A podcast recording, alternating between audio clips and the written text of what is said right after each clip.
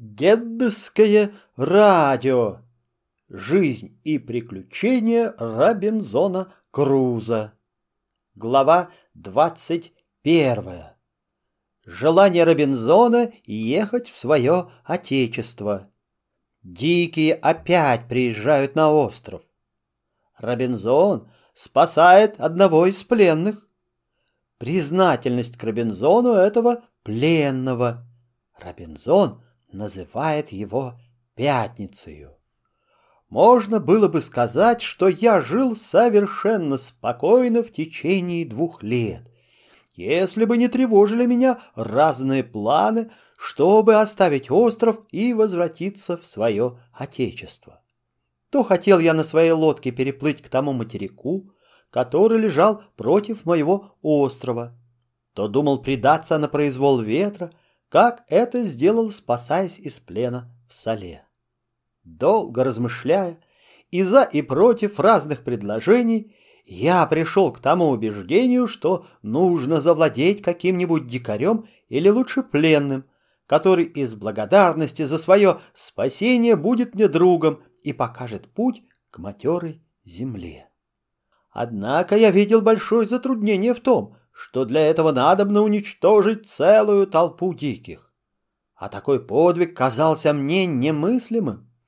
Но как бы то ни было, я решился караулить моих врагов во время их высадки на берег и действовать, соображаясь с обстоятельствами, которые представятся мне тогда. С этой целью я часто хаживал на тот берег, где они обыкновенно останавливались, но в продолжении 18 месяцев никого не встречал. Эти напрасные и довольно утомительные путешествия нисколько не отвратили меня от принятого мною плана, но еще более усилили мое желание встретиться с дикими. Как прежде я убегал от этих каннибалов, так точно теперь искал их. Столько надеялся я на свое знание силы, что желал бы себе подчинить троих, даже диких, привести их в совершенную мне покорность и лишить их всякого средства вредить мне. И, наконец, случай представился. Однажды утром я приметил на берегу от пяти до шести лодок, но диких уже в них не было. По моему расчету, каждая из этих лодок могла поместить в себе шесть человек, а потому всех приехавших должно быть около тридцати человек. Итак, мне предстояло бороться с тридцатью человеками. Такой неравный бой поколебал меня на некоторое время. Я внимательно прислушивался ко всякому шуму и, влезши на пригорок, находившийся недалеко от моего жилища, увидел через зрительную трубу, что диких действительно было столько, сколько я предполагал, то есть до тридцати человек. На берегу был разведен большой огонь для приготовления пиршества. Они плясали кругом огня, делая разные странные телодвижения, прыжки, скачки и кувыркания, как у них было заведено обычаями. Спустя минуту времени они вытащили из лодки двух несчастных, чтобы их разрезать на куски. Один из них, оглушенный ударом топора, упал замертво на землю. Трое дикарей бросились на него и изрезали на куски, чтобы готовить свой адский обед. Между тем, другой несчастный стоял неподалеку и каждую минуту ожидал себе подобную злую участь.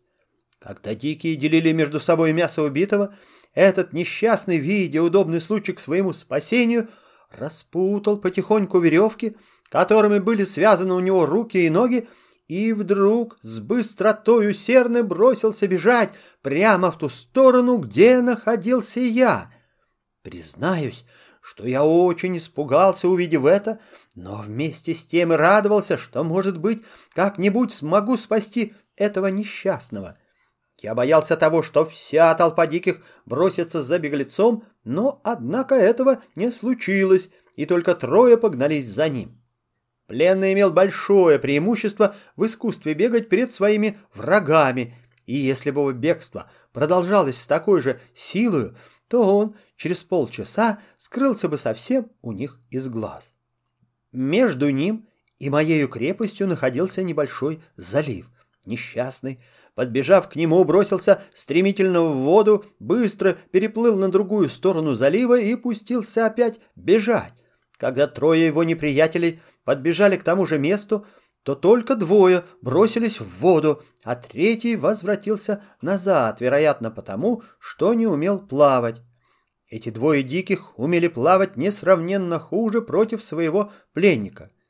«Теперь самый удобный случай», — подумал я, и Сашет поспешно с холма взял свое ружье и побежал к берегу, стараясь остановить бегущего своим криком. Но он, почитая меня тоже врагом своим, продолжал бежать. Тогда я медленными шагами стал приближаться к двум дикарям, которые, увидав меня, остановились в изумлении. Я стремительно бросился на одного из них и ударом ружейного приклада повалил его замертво на землю. Второй дикий, видя своего товарища убитым, стал натягивать свой лук, но я предупредил его и выстрелом из ружья убил наповал своего врага. Пленный, услышав этот выстрел, оцепенел от страха и не мог более сделать ни одного шага. Я махал ему дружелюбно рукою и разными знаками приглашал его подойти ко мне. Но он, не доверяясь, то приближался ко мне на несколько шагов, то опять удалялся, вероятно, боясь сделаться вторично пленником и быть убитым, подобно двум его неприятелям. Наконец, когда я ему сделал третий знак с самым ласковым выражением лица, то он несколько ободрился и начал тихо подходить ко мне, падая через каждые десять или двенадцать шагов на колени, чтобы показать тем свою покорность.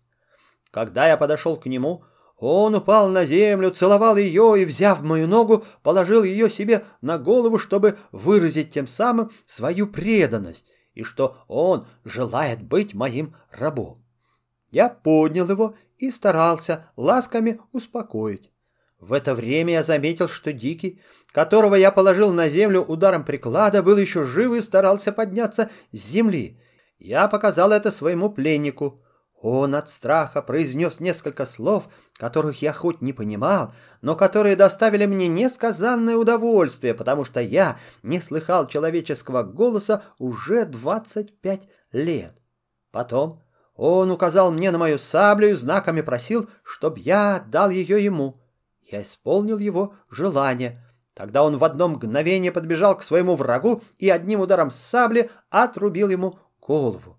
После этого он возвратился ко мне, смеясь и прыгая, чтоб тем самым выразить свое торжество, и с разными жестами, значения которых я не понимал, положил к ногам моим саблю и отрубленную голову Дикого.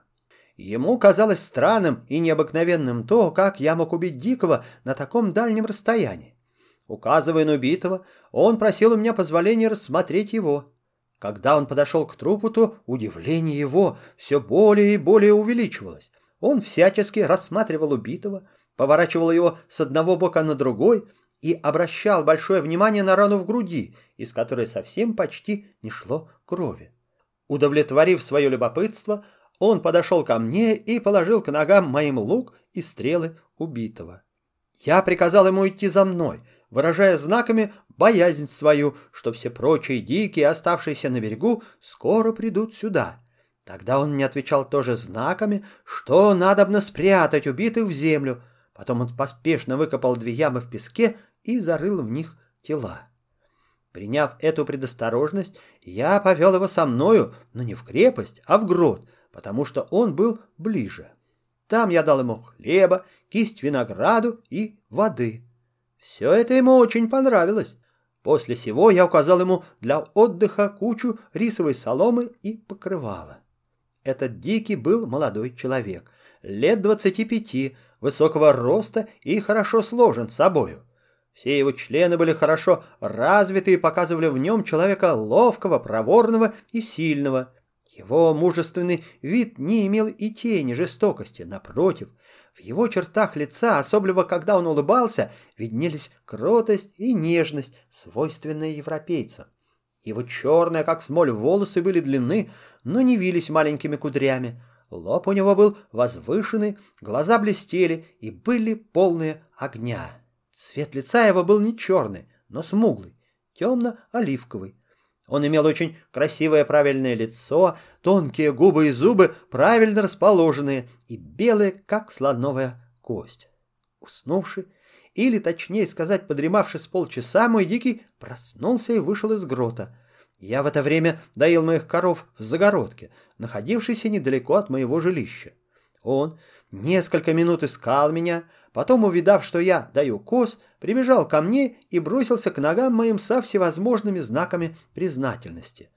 Он опять положил мою ногу на свою голову, что означало его клятвенное обещание всегда быть мне покорным. Я назвал его Пятницей в воспоминание того дня, в который он был спасен мною. Он везде следовал за мною, смотрел внимательно на все, что я делал, и старался во всем подражать мне. Это очень меня забавило. Я дал ему молока в горшке, а он не знал, что с ним делать. Я взял другой горшок с молоком, обмакнул в него хлеб и ел, запивая молоком.